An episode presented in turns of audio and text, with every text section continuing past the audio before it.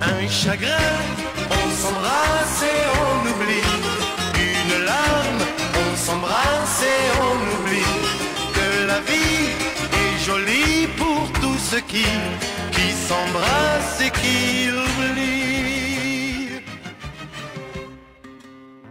Bon, bonjour à tous, donc c'est l'émission On s'embrasse et on oublie, émission juridique, d'analyse euh, euh, juridico-judiciaire, enfin de euh, choses en lien avec les procès, avec le droit en général.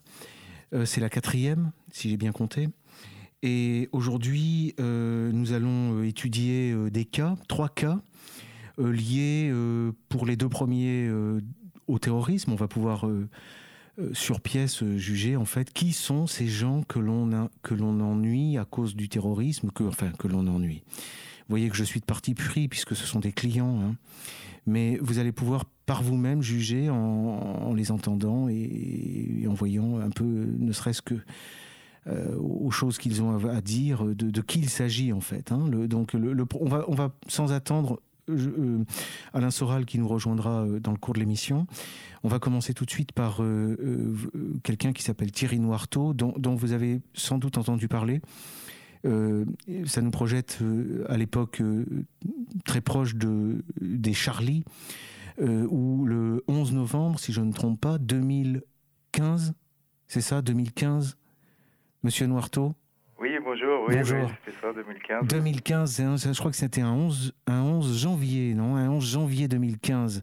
Tout à fait. Euh, Il y avait eu un, un appel euh, à une manifestation euh, citoyenne, enfin de rassemblement républicain. Oui, une- un appel a été lancé via les médias, via le président de la République, un appel d'union nationale. Union nationale. Et donc ce jour-là, vous vous êtes rendu euh, à cette. On se souvient tous hein, de cette grande démonstration de, de, de masse. Enfin, on nous annonçait 6, 7, 8 millions de manifestants à Paris. Vous, vous étiez. euh, euh, Rappelez-moi le. Oui, au Sable d'Olonne, Au Sable d'Olonne, ouais, c'est ça. Mhm. Et donc vous, vous y êtes allé avec un panneau qui était un triptyque, hein, je crois? Euh, c'était en quatre euh, parties. Quatre. Il y avait donc euh, Je suis Charlie décrit dessus en, premier. Oui. Parce qu'évidemment, je, me, je suis Charlie dans le sens. Alors, on pourrait demander, parce que pour Oui. chaque personne, ça peut vouloir dire des choses Ah ben, différentes. vous avez l'occasion de vous expliquer ce qui ne vous est pas toujours donné, notamment devant les magistrats. oui. Donc, je suis Charlie, pour moi, ça signifie. ben, je suis attristé des- de ces événements, ces malheureux événements, bien sûr. Et, euh, et aussi, euh, je suis pour la liberté d'expression aussi. Ouais. Enfin, Ouais. voilà, donc. euh, Premier, premier, premier panneau, donc. Je suis Charlie. pour, pour bien montrer, m'associer à que je partage la, la souffrance collective, bien sûr. de- voilà. Et euh, je suis Charlie. Je suis, après, pour étendre, il y avait euh, je suis humain, Oui, je suis Kouachi oui, et je suis la vie avec un cœur. voilà. Voilà.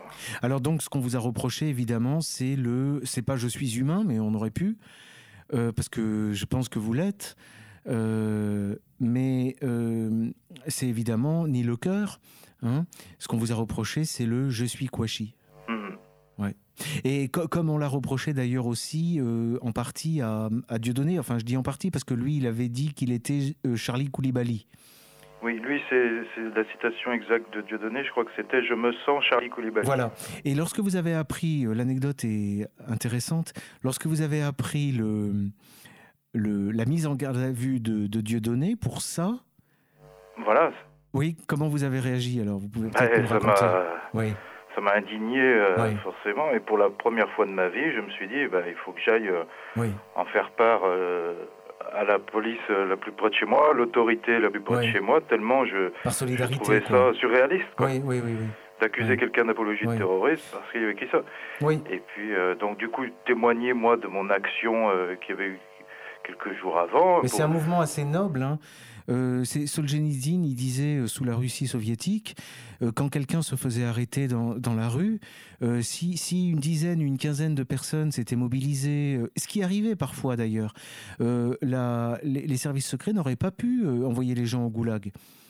Donc effectivement, si on avait eu ne serait-ce que, que 50, 100 personnes qui auraient manifesté contre ces actes absurdes, hein, absurde d'embêter un humoriste, par exemple, pour ça.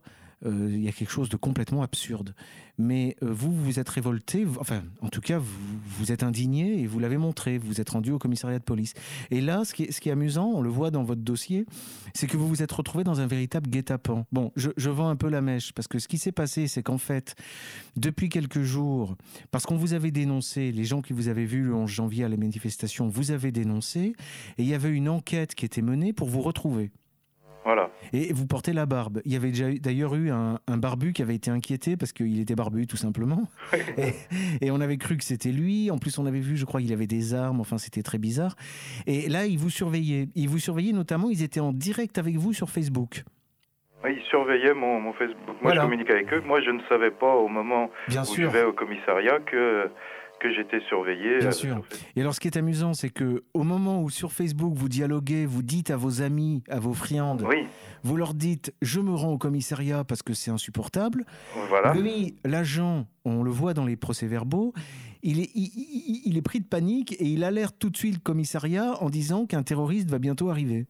Ce qui fait que quand vous êtes arrivé, c'était un guet-apens. Il y avait des pistolets braqués sur vous. Hein, à raconter. Moi, moi, je pensais arriver, bah, me présenter, oui. saluer les, personnes, comme saluer en retour. Je voulais demander à parler à, la personne euh, la plus haute autorité euh, du lieu, si possible, sur cette, sur le, la, mise en garde à vue de Dieu donné pour cette raison, pour euh, faire part de mon indignation. Et, et puis en fait, bah non, on me saute dessus. Enfin. Euh, c'était la, la, panique un peu quoi. c'était c'était le terroriste. On a même regardé dans ma barbe s'il y avait pas des, explosifs ou je ne sais quoi. Et en fait, on on m'a pas demandé euh, pourquoi êtes-vous venu là en fait. oui. Simplement, ils vous ont arrêté quoi. Ils étaient. Ah ouais. Bon. On m'a signifié, on vous met en garde à vue pour apologie de, de terrorisme. Ah bon. Vous avez passé combien de temps en garde à vue? 22 heures. 22 heures. Environ. Bon, alors, euh, euh, on, va euh, donner le, récapitulatif et puis peut-être que on, pourra. je, vous rappellerai peut-être le, mois prochain ou dans deux mois parce qu'il y a une actualité. Parce que pour, pour résumer, en première instance, hein, j'ai été effaré, mais bon, j'ai eu d'autres cas hein, que le vôtre, de voir. comment dire? Je ne sais pas comment le dire. La, la façon dont les moi j'espérais quand même que la magistrature, que ce soit la magistrature debout ou la magistrature assise, euh, fasse preuve d'un peu de bon sens, quoi. Et, j'avais, j'ai des arguments. Hein. Euh, il faut rappeler que l'incrimination d'apologie de terrorisme, elle a, elle a été euh, aggravée par Manuel Valls, qui promettait qu'il s'agissait simplement de déguiser les armes législatives pour lutter contre le terrorisme. Bon. Et on voit qui est victime finalement de ces textes. Des gens comme vous. Et ça, les magistrats en première instance l'ont pas entendu. En appel à Poitiers, ça a été entendu, puisque vous avez été relaxé. Mais bizarrement, le parquet s'est pourvu en cassation. Alors normalement, les juges du fond euh, sont souverains dans leur appréciation des faits. Ils ont, alors là, pour, euh, pour le coup, ils ont trouvé une façon de renvoyer. Hein, la Cour de cassation a cassé l'arrêt de Poitiers et s'est renvoyé devant la Cour d'appel de Bordeaux à une date qui n'est pas encore fixée. Mais c'est renvoyé d'une manière, moi je connais pas trop comment fonctionne la justice, mais c'est renvoyé d'une manière euh, que j'ai l'impression que ça, ordonne au juge de, la Cour d'appel ah. de Bordeaux de, me condamner. Alors là, bon, on, pourrait voir de plus près, euh, la, Cour de Bordeaux n'est pas tenue hein, par, euh, par la décision de la Cour de cassation. Elle pourrait, comme on dit, si, si jamais elle prend la même position que la Cour de Poitiers, elle pourrait, comme on dit, résister. Et à ce moment-là, je vous dis, on aurait, en cas de pourvoi en cassation, une saisine de l'Assemblée plénière de la Cour de cassation. Mmh. Voilà. Donc pourquoi pas. Mais il faut que je me replonge dans le dossier euh, pour euh, vous en dire, euh, pour dire des choses plus précisément. Je le ferai à l'occasion du, procès de Bordeaux. Donc, bah écoutez, à, à, bientôt. Moi, j'aimerais bien pouvoir vous rappeler d'ici un mois ou deux, hein, pour qu'on on, précise votre aventure. Oui, mais rapidement, ben, merci à toute l'équipe euh, de la radio et merci à vous aussi, euh, Maître euh, Viguier, pour tout ce que vous faites, notamment pour le, sujet du révisionnisme et tout ça. D'accord. Vous pouvez, si vous le souhaitez, saluer, saluer Alain Soral, qui vient d'arriver. Il vient d'arriver, il n'a pas... entendu notre conversation. Thierry Noirteau, vous savez, c'est le panneau Je suis humain. ah oui, oui, il a eu des ennuis uniquement parce qu'il était plus humain. que Charlie. Voilà. Mais on, vous rappellera parce que il y a un programme chargé. Je dois, je dois téléphoner à d'autres euh, terroristes dans votre genre. Bah, bon courage en tout cas. Allez. Merci, bon courage à vous, bonne continuation. ne lâchez rien, ne lâchez rien. Et euh, je souhaite la réconciliation de tout le monde. Bon, à bientôt. Au revoir. À bientôt, au revoir. Au revoir. On va aussitôt enchaîner. Oui, parce qu'il y a un programme chargé. Alors là, je, je dois faire une petite introduction. Il s'agit, il s'agit d'un jeune qui sait dont on a parlé, hein, c'est un jeune qui s'appelle Monsieur Yambou. Il est effectivement allé en Syrie, dans le même camp que celui dans lequel s'était rendu euh, euh, Laurent Fabius. C'est pas lui qu'on va avoir, mais son père, euh, parce que lui est en maison d'arrêt, hein, et son son procès va avoir lieu en octobre. Voilà. Donc on va appeler son père, qui va, bah, pour lui donner la parole, tout simplement. Hein. Voilà. Vous, vous pourrez voir que je ne défends pas que des nationalistes je, défends aussi euh, des gens euh, soupçonnés des pires infamies, hein, parce que le, le, jeune en question est soupçonné de djihadisme. Ah, oui. à l'époque où Al-Nostra faisait du bon boulot Oui, monsieur Yambou. Oui. Voilà, Damien Viguier, donc euh, à l'appareil. je suis en compagnie d'Alain Soral. Bonjour, monsieur. Oui. Et, et donc, ce que vous allez avoir là, euh, c'est vraiment précieux hein, pour vous, j'insiste. Euh, c'est-à-dire vous allez avoir la parole, ce qui ne sera pas le cas devant les magistrats. Hein. Euh, Alain Soral peut en témoigner. Les magistrats ne vous laisseront pas parler. Oui, mais vous, je pouvez peut-être ben, dire ce que vous avez sur le cœur, nous parler. Donc, il s'agit de votre fils. Je résume. Hein. C'est votre fils qui est tout simplement soupçonné d'être un, un, djihadiste du djihad majeur, pardon, du djihad mineur, c'est-à-dire de la guerre. Euh, on, dit qu'il est acquis aux thèses djihadistes. Il est allé en Syrie, effectivement, euh, pendant quelques semaines, en 2013, début 2014, dans un camp euh, de réfugiés. Et il a donné son nom, ce qui fait qu'il est sur des listes. Ensuite, il est rentré. Bon, on le soupçonne évidemment d'être un terroriste. Voilà. Donc peut-être, bah, allez-y, si vous, si vous avez toujours l'inspiration après ce petit préambule. On vous écoute, monsieur. Oui, oui, non, mais Effectivement, oui, mais bon. Euh, euh, il est ça fait deux ans qu'il s'accable dessus. On a vu l'état d'urgence, ce que ça a donné. On a vu où est-ce qu'il en est, à tel point. Euh, c'est un fiasco total. Et pour moi, il est l'otage de l'État. Pour vous, il est il est l'otage de l'État. C'est l'otage de l'État, l'otage de. Ils veulent pas reconnaître leur, leur, leur bavure, enfin leur méfait, parce que c'est des méfaits, parce que ce qui, ce qui se passe à l'heure actuelle en France, faut le savoir, les droits de l'homme et tout sont bafoués, ça on le sait, euh, euh, tout le monde en parle, mais personne n'agit. Il y a des avocats qui ont pu euh, parce que euh, on peut rien faire. On peut rien faire. Pourquoi? Parce que l'État est soi-disant au-dessus de tout le monde. Et il, la preuve que c'est vrai, parce que. Mais il y a un truc que je vais vous dire. Bon, c'est Lorient, c'est mon fils, c'est vrai. Mais je, je, pense aux autres, surtout aux autres, aux autres familles. Parce qu'en condamnant, en faisant ce qu'ils font, ils sont en train de monter une rage, mais vous ne pouvez pas vous imaginer. Euh, quelque chose qui est. Euh, c'est difficile à, à déchiffrer. Parce que quelqu'un qui est coupable, on les juge, et ainsi de suite. Mon fils, ça fait très très longtemps qu'il serait dehors, parce que n'importe qui, euh, il serait dehors avant d'être jugé.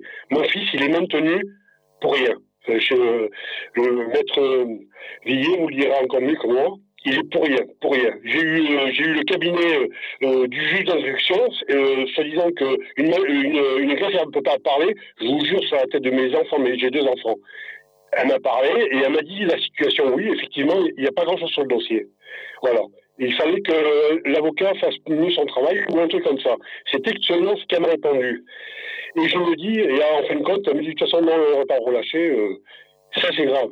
Et je dis qu'il y a autre chose. Voilà. Et puis, euh, en fin de compte, euh, en fin de compte, il n'y a, pas grand-chose. par contre, ce que, ce que, ce que je pense, c'est, c'est, c'est, pas moi.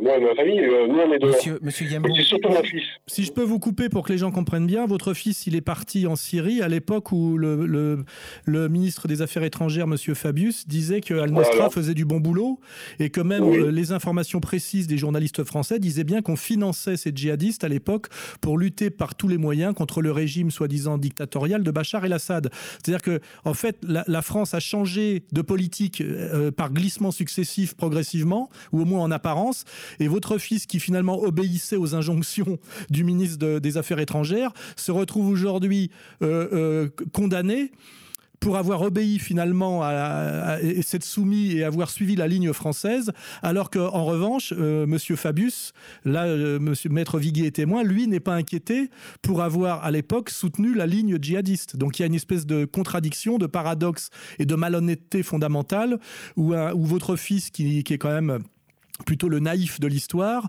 finalement a, suivi euh, quelque part des, injonctions directement de l'État français pour se retrouver à la fin accusé par l'État français de terrorisme, ce qui est quand même euh, euh, assez malhonnête. Et surtout aujourd'hui, on sait très bien que ce ne sont pas les gens comme votre fils qui sont dangereux, mais ce sont plutôt les gens comme le, personnage de Marseille, qui sont en, général des délinquants plus ou moins sans papier, lâchés dans la nature. Et votre fils n'a pas du tout ce profil-là. Donc il n'y même pas de souci d'efficacité antiterroriste à maintenir votre fils en détention. C'est, euh, tout ça est quand même très très malhonnête et très malsain de A à Z, quoi. Oui, mais ce que vous dites, monsieur, tout le monde le sait. Tout le monde le sait ce que Fabius a fait tout le monde, le monde entier. Autant le répéter encore une fois, monsieur. c'est c'est tout le monde le sait. Tout le monde sait ce qu'ils ont été faire là-bas. Voilà, c'est une question d'argent, une question d'armes. Mais tout le monde, tout le monde est au courant. Il n'y a personne qui ne peut pas être au courant euh, euh, tout bon. Euh, si tu, enfin, ceux, ceux, qui veulent essayer de, de, de, sauver ces individus qui sont revenus et qui sont. Mais c'est pas fini tout ça, malheureusement. C'est pas fini, mais ils font rien. Au contraire, ils s'enfoncent dans leur délire. Ils s'enfoncent dans leurs mensonges, ils s'enfoncent dans leur euh, soi-disant, ils vont faire bien, ils font pas bien. La preuve, l'état d'urgence, ça donné quoi? Rien, c'est un fiasco total, total. Ils en sont conscients. Ils revotent une loi qui, soi-disant, euh, voilà, mais pour se rassurer, en fin de compte, la loi, elle est la même. Ils ont juste changé le nom, quoi. Euh, c'est un peu ça. Alors, moi, je crois que votre fils, ce qu'on lui reproche quasiment, c'est de ne pas être resté là-bas. Non, c'est ce que je, je vous dire, attendez, attendez. Il, est allé, il est allé là-bas. Il, est resté euh, un peu plus d'une semaine, 15 jours, et ensuite il a fait demi-tour. Il n'est pas resté. Ça lui a pas plu. Il est rentré. Et, c'est s'il était resté là-bas, euh, s'il y était encore, on lui ferait pas d'ennui. Surtout, surtout s'il était mort là-bas, je crois que ça aurait arrangé encore beaucoup plus euh, l'État français. Hein oui, mais euh, disons, disons euh, vous savez, mon fils, qui l'a arrangé, c'est pour ça qu'il l'a regardé, c'est qu'il n'a jamais accepté de vouloir. Moi, j'ai eu la DGSI, j'ai oublié de vous le dire. Euh, la DGSI, c'est ceux qui sont venus l'arrêter. C'est ceux qui, qui sont venus l'arrêter quand il est descendu l'avion. C'est ceux qui, qui sont venus le chercher à 15, à 15, je vous dis bien tout seul, j'étais pas là parce qu'il m'aurait tué. Je vous dis sincèrement, il m'aurait tué parce que je n'aurais pas laissé faire. Il m'aurait tué, ça c'est sûr et certain euh, je suis euh, failli me tuer, peu importe. Et euh, ces gens-là, ces gens-là m'ont dit, parce qu'ils m'appelaient, ils appelaient plutôt euh, euh, ma femme, mon ami, en disant comment je le prenais et ainsi de suite. Ces gens-là prenaient des renseignements sur vis-à-vis comment je, le, je, supportais que mon fils était, voilà. Ces gens-là, après deux trois mois après, tac, ils m'ont téléphoné, mais il est encore en prison. Ils ont été très très étonnés qu'il soit encore en prison.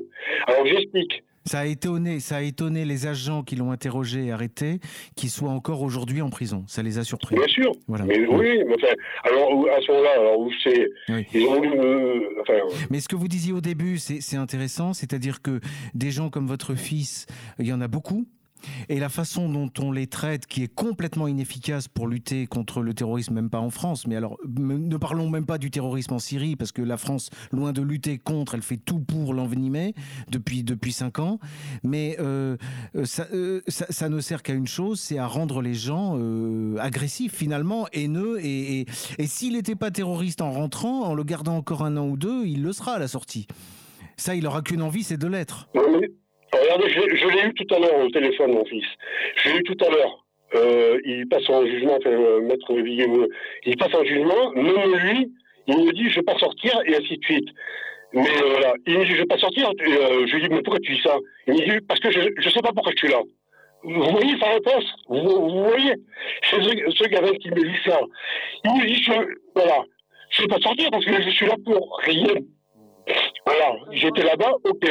Ça nous rappelle, si on veut réfléchir euh, au-delà du cas de votre fils, que euh, à Guantanamo, quand ils avaient euh, stocké des soi-disant djihadistes qui n'en étaient pas, on s'est rendu compte finalement, avec le recul, que Guantanamo c'était un endroit pour fabriquer des terroristes, en les rendant fous de, colère, de douleur, avec des manipulations qui rappellent les programmes MK Ultra, hein, les programmes de manipulation. Et en fait, il faut bien se rendre compte que la détention de votre fils correspond plus à la volonté de fabriquer, on va dire, des, des gens en rupture totale et des gens euh, en, colère et, et, en les déstabilisant plutôt que, que, de vouloir les réinsérer. En fait, il y a un vrai projet pervers derrière. Hein.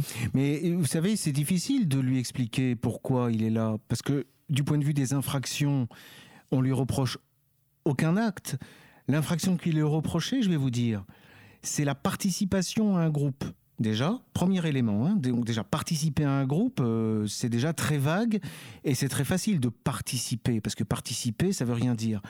À un groupe en vue, en vue, c'est-à-dire vous le faites même pas, mais vous avez envie de le faire, de préparer seulement des actes terroristes.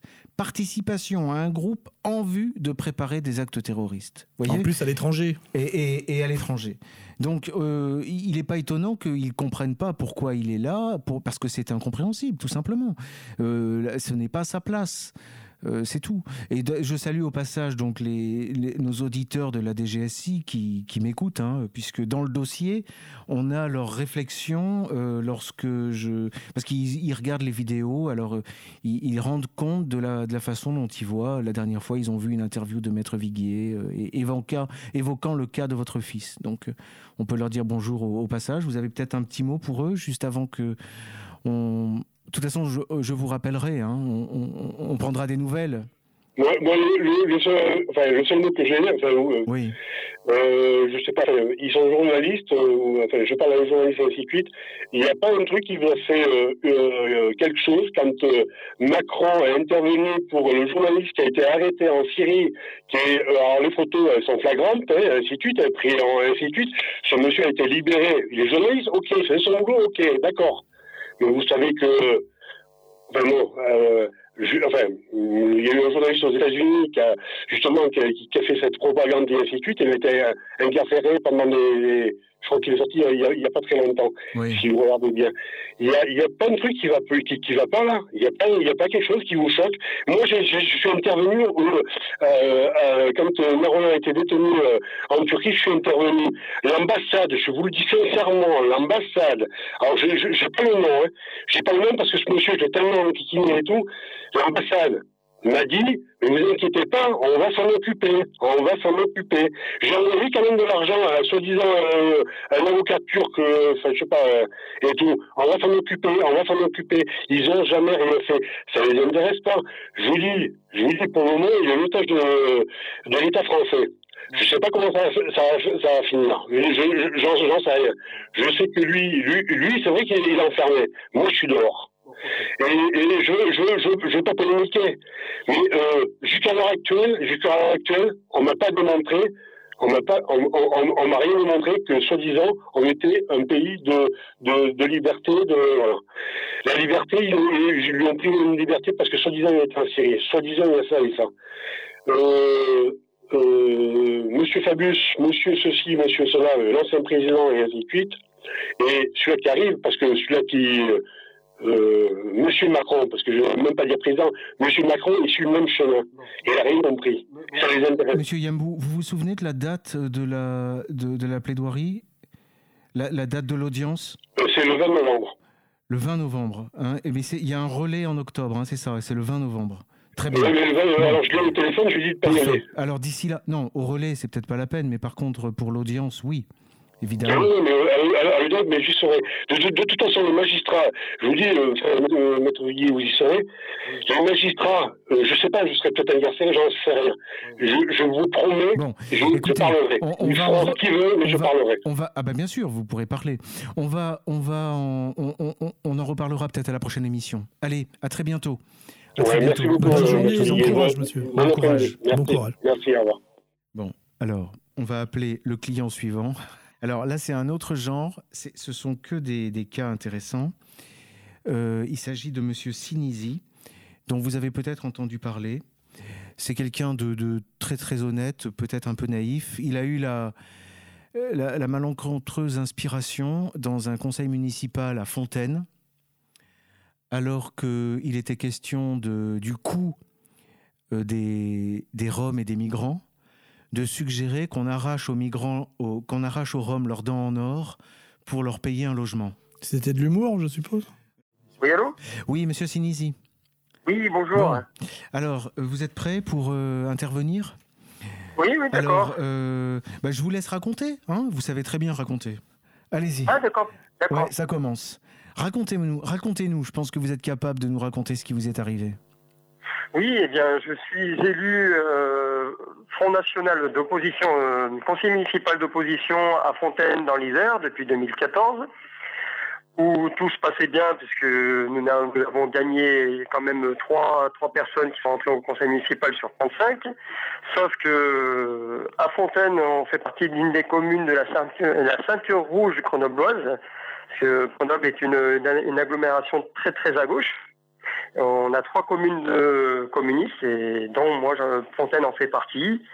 Et puis bah, quand on est dans l'opposition, j'ai appris que voilà quand on est on, on soutient, disons, les Français et on, est élu Front National, on est la personne à abattre. C'est-à-dire qu'à chaque fois qu'on critique quoi que ce soit, qu'on on dit quelque chose opposé à ce que dit le maire, euh, voilà, ben c'est pris pour une diffamation ou autre. Jusqu'au moment, euh, au, 27 euh, février 2017, il était question du, PLH, donc le plan local d'urbanisme, de, l'habitat, et il était question du logement des Roms et de l'emplacement des gens du voyage.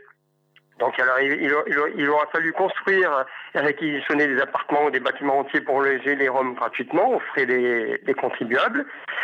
Et puis les gens du voyage qui ont l'habitude d'investir des, parkings et tout casser pour, euh, pour loger gratuitement, voilà, il faut leur payer euh, aussi des, des aires de, passage toujours aux frais du contribuable. Et c'est là que j'ai intervenu. Voilà. Alors peut-être euh, vous, vous, aviez, oh, je, fais une petite, un petit flashback. Vous aviez vu sur internet euh, une séquence humoristique, hein Voilà, c'est ça. Parlez-en parce que c'est ça qui vous a inspiré. C'est important. Oui, voilà. Moi, ce qui m'a inspiré, déjà, moi, je suis, je suis de génération Coluche, un homme de gauche, mais qui avait un humour, euh, un humour politique et réaliste. Et donc, il avait de l'humour, il a sorti quand même des blagues assez, assez euh, on va dire, oui, euh, réalistes, et puis ça n'a pas empêché d'être candidat euh, à la présidentielle. Et jusqu'en 2017, là, bah, avant le 27 février, euh, sur une radio, radio euh, qui s'appelle Rire et Chanson, j'ai entendu un humoriste qui s'appelle le comte de Boudarbala de Boudarbala, bon, peut-être que des amateurs connaissent, il a fait un sketch sur les, Roms. Il a fait un sketch sur les Roms, euh, carrément, mais euh, en plus il a fait ce sketch dans un dans, dans une scène de SOS Racisme. Et quand il a fini son sketch, tout le monde s'est mis à rire. En fait, il se moquait des, des femmes roms qui, qui faisaient la manche avec leur bébé. Oui. Ils faisaient la manche avec leur bébé jusqu'au moment où il imitait, il dit euh, argent bébé, argent bébé, donne argent bébé. Et quand Boudarbala, lui a répondu, mais madame, vous avez les dents en or. Et du coup, ça m'a fait tilt. Je me suis dit, mais, mais c'est, c'est vrai, pourquoi ces gens-là se disent dans la misère, ils font la manche, ils vivent comme des pauvres, et puis ils se payent des dents en or. Et c'est ce qui m'a influencé euh, pour le conseil municipal du 27 février. Sauf que j'ai formulé une, j'ai formulé une phrase qui n'a pas plu à tout le monde, et malheureusement, cette phrase a été. Euh, vous avez fait une plaisanterie qui a été instrumentalisée pour vous diaboliser. Avec... Voilà quoi. Voilà, en fait, c'est une plaisanterie C'était Charlie, pourtant c'était d'esprit assez Charlie, mais c'était du Charlie de droite, ce qui n'est pas autorisé. N'est autorisé que le Charlie de gauche. Voilà. Voilà, alors que dans la commune, si on fait de l'humour, ça, ça, doit être forcément de l'humour de gauche. oui, on connaît, on connaît. Oui. ce qui m'a valu, une, ce qui m'a valu une une mauvaise réputation. Euh, bah, depuis, euh, depuis, vous êtes, euh, on peut dire, harcelé par des groupes un peu hétéroclites, enfin antifa, divers et variés, qui viennent aux conseils municipaux, qui viennent vous embêter, en fait, qui viennent faire du grabuge pendant les conseils municipaux. Ah oui, bah, en fait, ce qu'on demande, c'est que. Que vous démissionniez. On vous demande de démissionner. Hein on demande de démissionner parce que cette phrase, ils font allusion à cette phrase par rapport à la Grande Guerre. oui, c'est-à-dire que vous faisiez allusion aux dents en or qui auraient pu, qui auraient pu payer l'installation des, des Roms. Et évidemment, eux font le lien avec les dents en or. Des heures les plus sombres de l'histoire. Voilà, qui dans les camps étaient retirés. C'est la réduction à dit les Roms. Euh. Et qui faisaient des lingots pour le, trésor de guerre. Bon. Et, il y a un mot très important que je réfute, c'est le mot arraché. On, me, on dit bien arracher les dents, je n'ai jamais parlé d'arracher, je dis remplacer les dents. Oui, vous vouliez leur, offrir le dentiste gratuit, hein voilà, voilà. vous leur payez le dentiste pour qu'il il extrait les dents en or. Hein. C'est pas de l'arrachage dents. Et comment, quelle a été la réaction de, la direction du Front National? Vous avez été soutenu ou euh... Euh, Non. Alors, là, je peux le dire franchement, pas du tout. Au début, j'ai été soutenu par le secrétaire départemental, qui, je peux le dire, hein, c'est Thibault Monnier. Euh, qui m'a appelé en disant tous les, les journalistes me harcèlent, qu'est-ce qui se passe, qu'est-ce qui se passe, qu'est-ce que tu as dit, qu'est-ce que tu as dit? Bon, ben, j'ai dit la vérité, j'ai dit ce qui, qui s'est passé, et lui-même me dit, oh là là là là là, quelle catastrophe, euh, la grande guerre, la grande guerre. Et euh, j'ai euh, c'est pas, c'est pas de parler comme ça, parce que moi, j'ai jamais fait allusion à la grande guerre, et il m'a donné, il est, il est vrai que tout Front National m'a donné raison sur le fond, mais pas sur la forme. C'est la forme qu'ils ont réfutée. En pleine période électorale. On était à la veille des présidentielles, au mois des présidentielles, et à la veille des, législatives. Et comme le, Front National a beaucoup changé, eux, ce qu'ils euh, euh, ce veulent préserver, c'est l'image. Ce n'est plus. Il y a une différence entre l'ancien Front National et le nouveau Front National de chez Marine. Chez Marine, il faut ratisser large mais vous, vous n'êtes pas, vous n'étiez plus compatible avec la dédiabolisation. Hein voilà, e-, exactement. Oui, ce que je trouve un peu injuste, hein, si je peux me permettre de, faire une petite remarque, c'est que même dans le cadre de la dédiabolisation, je ne vois pas pourquoi le Front National ne prend pas votre défense.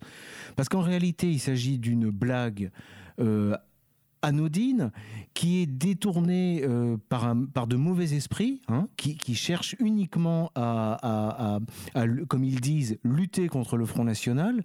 Et ce serait plutôt le travail du Front de montrer que qu'en réalité, il euh, n'y a, y a, rien de, de, de, mauvais. Surtout que derrière cette blague, euh, il y avait quand même une remarque de bon sens sur le fait effectivement du coût de ces gens du voyage supportés par les municipalités, alors que par ailleurs, ils ils ont des moyens euh, qu'ils utilisent euh, pour d'autres fins, quoi. Donc ça, c'était c'est quand même c'était ça, c'était ça la remarque euh, que qu'il fallait retenir, quoi. Et vous avez été convoqué par le front? Ah oui, alors j'ai été convoqué largement après, parce que comme c'était les périodes électorales, on m'a dit, on m'a mis carrément au placard, hein, on dit oulala, ne, ne bouge plus, il faut plus. En plus, le problème avec le front, c'est que dans ma commune, au niveau des, législatives, euh, on est divisé en deux. On est à la troisième circonscription et la quatrième circonscription. Moi, étant élu et fervent militant, j'étais prêt à militer pour les deux circonscriptions. Ce n'est pas une masse à faire, parce que euh, ça fait prendre des risques et ça prend du temps. Et après, cette phrase, oulala, euh, ça va faire du gravuge, reste au placard, ne bouge plus jusqu'aux élections.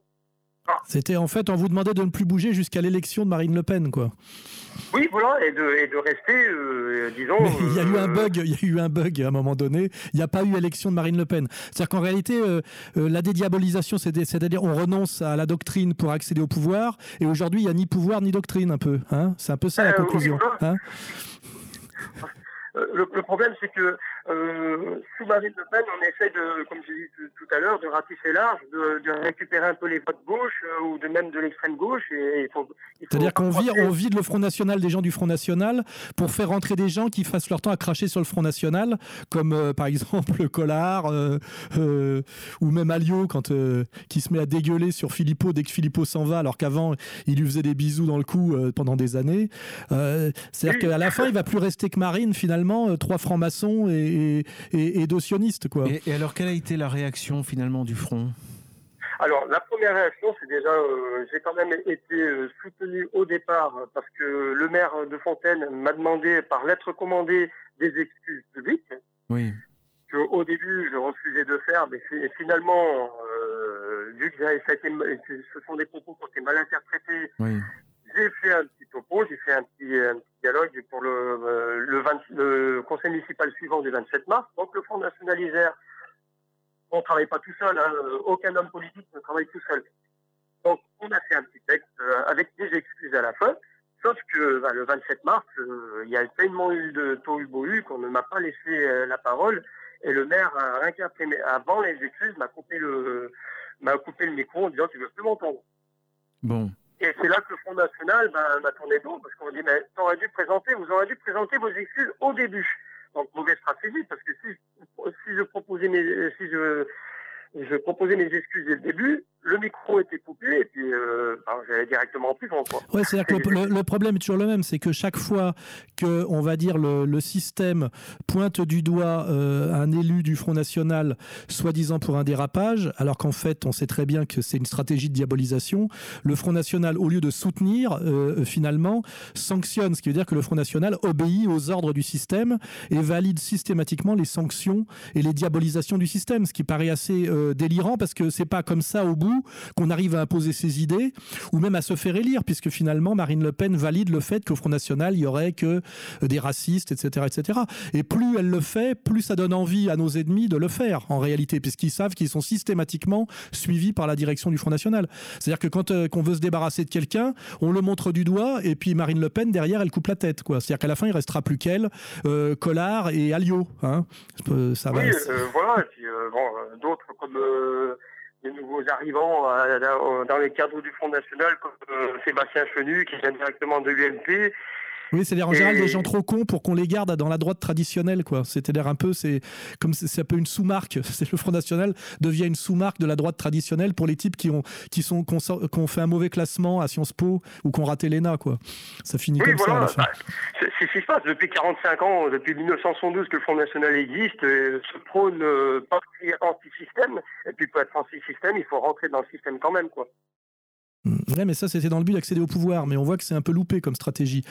Alors, donc, vous êtes, vous êtes toujours au front ou dites-nous? Alors, ce qui s'est passé, c'est rapidement, que rapidement, le, parce qu'on arrive Front au terme. A...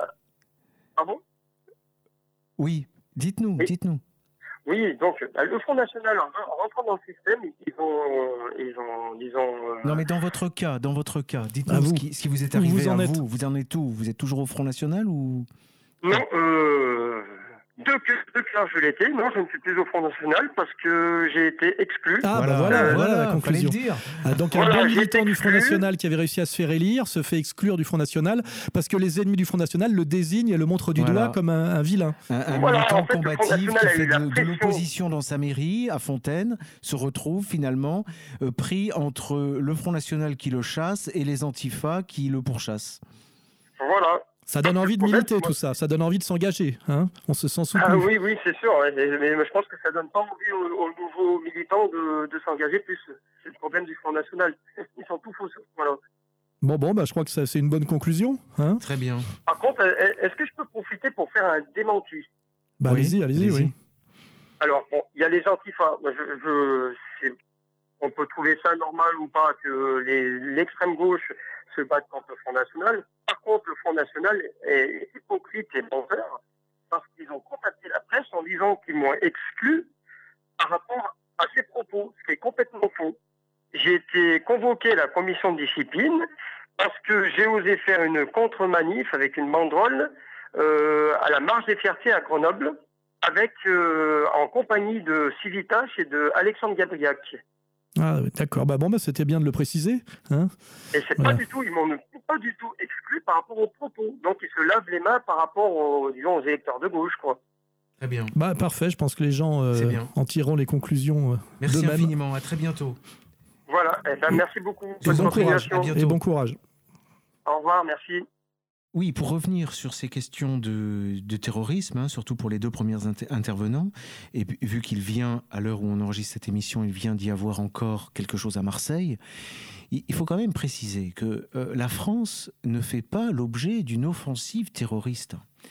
elle ferait l'objet d'une offensive terroriste si nous avions non pas 2, 3, 4, 5 personnes qui commettaient des attentats, mais des centaines des centaines et des centaines dans toutes les villes de France, avec dans certaines villes des quartiers entiers euh, aux mains euh, d'organisations euh, qui font sauter les commissariats, qui s'attaquent aux préfectures, avec les ponts sur les routes et les autoroutes qui sont coupés, les centrales nucléaires qui sont bombardées, avec des réserves de centaines et de centaines d'attaquants qui sont, mettons, en Belgique, où on aurait des camps de la CIA en Belgique avec des entraînements, avec des appels à abattre la France qui viendrait euh, d'Allemagne, euh, d'Espagne euh, et d'Italie. Enfin, c'est pour relativiser, pour donner une image de ce qu'a été pendant cinq ans la situation de la Syrie qui, elle, a véritablement euh, vécu ce qu'est une guerre euh, sur le mode terroriste. Je ne comprenais pas hein le préambule. Il faut remettre les pendules à l'heure. La, la Syrie, elle, est, que est, victime de terrorisme. La, France n'est pas dans le camp des victimes du terrorisme. Hein. La France est dans le camp des, des manipulateurs, des du manipulateurs et des agents du terrorisme. Hein, parce que euh, les, les, les, rebelles, comme on disait, modérés soi-disant, euh, la France, Hollande, les ont armés pour raser la Syrie, hein. égorger des femmes, des enfants, massacrer, pour, démanteler un État, pour démanteler la Syrie. Alors le jour où effectivement on a ça en France, ce qui peut aussi arriver, mais on n'y est pas encore. On est dans les dégâts collatéraux mineurs en réalité. On peut, on peut le dire comme ça, très mineurs. Hein. Euh, on n'a pas le Pays basque qui fait sécession, on n'a pas euh, la Catalogne encore française qui fait sécession, on n'a pas la Corse qui fait sécession, ni la Savoie, ni, euh, ni la. Tout ça pour comparer. Tout ça pour que les, auditeurs comprennent bien, pour comparer avec la situation que vit la Syrie depuis 2011. C'est hein, ça. Voilà. C'est ça. on, s'en sort plutôt bien, surtout quand on voit qu'on a aussi détruit la Libye. aussi, voilà. Ça n'a aucun rapport. Hein, et qu'on a organisé le djihadisme international avec les Américains et les Israéliens, finalement, euh, c'est même étonnant qu'on subisse pas plus compte tenu du chaos auquel on a, auquel on, quand je dis on, c'est l'État, l'État, l'État français a participé. Et là, pareil, je faisais remarquer quelque chose tout à l'heure, là, hors antenne, c'est qu'on accuse des gens en gros d'atteinte à la sûreté de l'État ou de s'engager auprès d'un ennemi, alors que la France n'a déclaré la guerre ni à la Syrie, et, on en parlera tout à l'heure, ni à la Corée du Nord en fait, on est dans le, non-dit et le mensonge d'État. Parce que pour qu'à un moment donné, on, tombe sous le coup de la loi, il faut qu'on ait choisi de travailler pour une puissance euh, en guerre contre la France. Or, la Syrie, euh, officiellement, il se passe rien entre la France et la Syrie. Alors moi, je, c'est tout à fait lié au phénomène de, de, la fin du droit international. Il n'y a, a, plus de déclaration de guerre, il n'y a plus de désignation de l'ennemi. On ne veut plus entendre parler de l'ennemi. Ça ne veut pas dire que l'ennemi a disparu, ça veut dire que l'ennemi, il est euh, supposé, en fait, euh, euh, désigné de manière subconsciente, quoi. Et puis il y a plus de, y a rien de clair. On, en parlait tout à l'heure. Il y a plus de différence entre politique intérieure et politique étrangère au niveau même des. C'est assez révélateur que les, les, services des renseignements généraux qui s'occupaient autrefois de l'intérieur et la DST qui s'occupait de l'extérieur, c'est-à-dire l'espionnage et le contre-espionnage, aient fusionné comme si dans un, euh, ça participait d'un phénomène de, suppression des frontières. Mmh. En somme, hein, la France devient une sorte d'entité euh, qui c'est du, mondialisme, c'est du mondialisme non dit quoi. Hein. et, ça se traduit au niveau de la DGSI, hein, qui est une entité euh, qui mélange flottante, qui mélange le monde entier avec le territoire français et qui mélange également la persécution contre les, les politiques à l'intérieur, ce qu'elle a toujours fait, avec la répression euh, euh, des des politiques à l'extérieur. Là, on dirait, euh, c'est pas sans lien. L'armée française vient de nous annoncer qu'elle était intervenue en Afrique à la suite de, de, de, comment dirais-je de la mort de quelques soldats américains. C'est-à-dire que maintenant, on vient euh, attaquer un pays en Afrique, je ne sais pas sous quel mandat, parce que y a des, les Américains ont rencontré des problèmes. On voit très bien effectivement que sont en train de disparaître euh, les frontières de la France, son autonomie et le lien entre intérieur et extérieur. Et tout ça est quand même le, fruit du processus euh, mondialiste et surtout du processus de la France au mondialisme. Hein. C'est-à-dire qu'on ne sait plus en fait ce qui est français ou pas français. Et ça veut peut-être me permettre de glisser sur la Corée du Nord là, oui. puisqu'en fait on vient de quand je suis rentré de Corée du Nord, euh, je sais que le Quai d'Orsay avait fait pression sur la délégation coréenne en France pour qu'ils ne me donnent pas de visa, parce que ça les emmerdait que j'aille témoigner effectivement de ce qui est réellement la Corée du Nord par rapport à la surdiabolisation qu'elle subit. Quand je suis rentré immédiatement, on m'a fermé mes comptes en banque sans motivation. Alors déjà, quand on cherche, effectivement, on avait cherché ensemble le texte de loi qui permet de me fermer sans motivation mes comptes en banque, c'est atteinte à la sûreté de l'État. Donc on estime que j'ai porté atteinte à la sûreté de l'État parce que je me suis rendu euh, en Corée du Nord. Or la France n'est pas en guerre avec la Corée du Nord, mais on fait comme si. C'est-à-dire qu'en réalité, aujourd'hui, l'État de droit est en train de se dissoudre totalement. Pour, hein. pour, savoir quoi faire, il faut tout simplement rester devant votre, devant votre poste de télévision. Hein. Ce, sont, euh, ce sont les chaînes de télé euh, qui vont vous dire quelle est la bonne attitude Il faut lire Le Monde, il faut lire Libération. et au-delà de ça, les médias, les médias, qui ont tous été rachetés par M. Drahi, c'est-à-dire les médias israéliens en France. Parce qu'il n'y a plus de médias français. Hein. je rappelle que quand on regarde la dernière couverture de l'Express, hein, qui est assez délirante, euh, on, euh, voilà, nous sommes euh, aujourd'hui, ce sont globalement les médias dominants qui sont des médias israéliens en France qui décident de ce qui est de l'ordre de l'atteinte à la sûreté de l'État français ou pas. Et tout est dans le non-dit, et, surtout tout est illégal. Parce faut suivre parce que ça peut aller très vite. Et ça peut bouger. Vous voyez, pour le chef d'État de Birmanie, qui était jusqu'à il y a encore quelques semaines euh, quelqu'un d'extraordinaire, un prix Nobel, etc. Aujourd'hui. Oui, mais montrer du doigt. C'est un, un avatar de Hitler. Oui, oui, oui, parce qu'en plus, ça, euh, non seulement on joue à un jeu difficile, mais quand on gagne, euh, le, comment dirais-je, l'équipe adverse change les règles en cours de match. Hein, c'est et sans le dire, on le constate uniquement par euh, quand il siffle la, la faute. C'est pour ça que personnellement, j'écoute attentivement France Culture tous les matins pour savoir dans quel sens le vent tourne. Oui, parce qu'en plus, au Moyen-Orient, ça devient très compliqué de comprendre. Hein.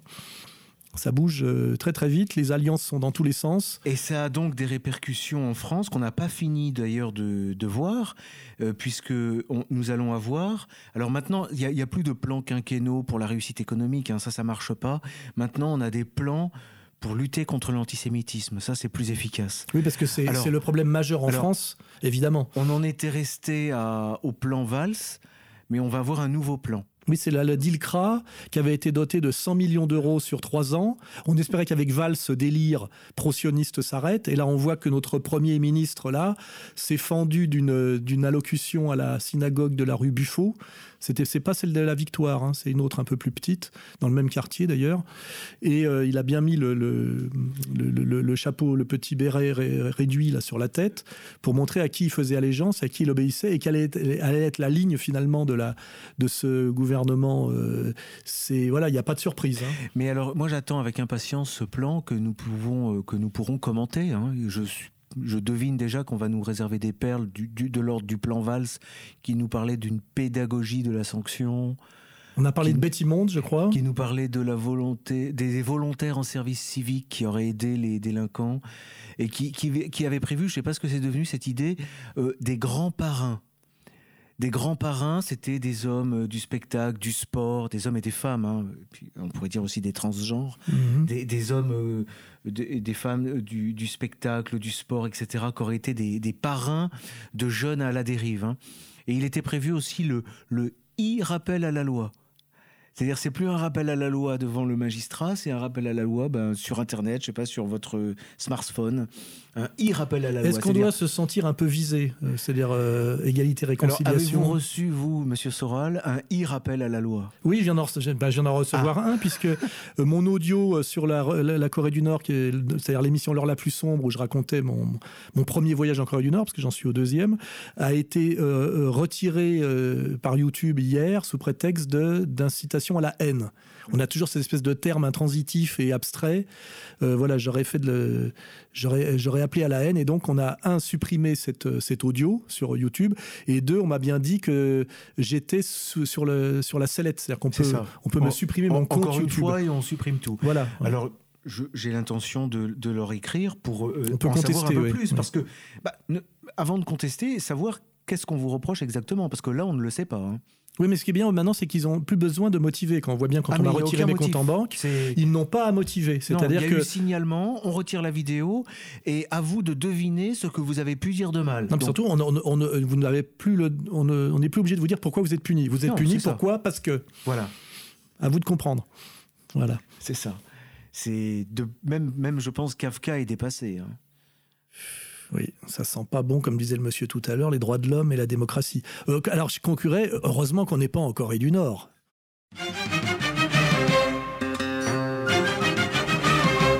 Même au palais de justice Là devant le magistrat, à la réconciliation, ils ont dit non. Ils seraient encore mariés et plus heureux qu'aujourd'hui s'ils s'étaient dit on s'embrasse et on oublie.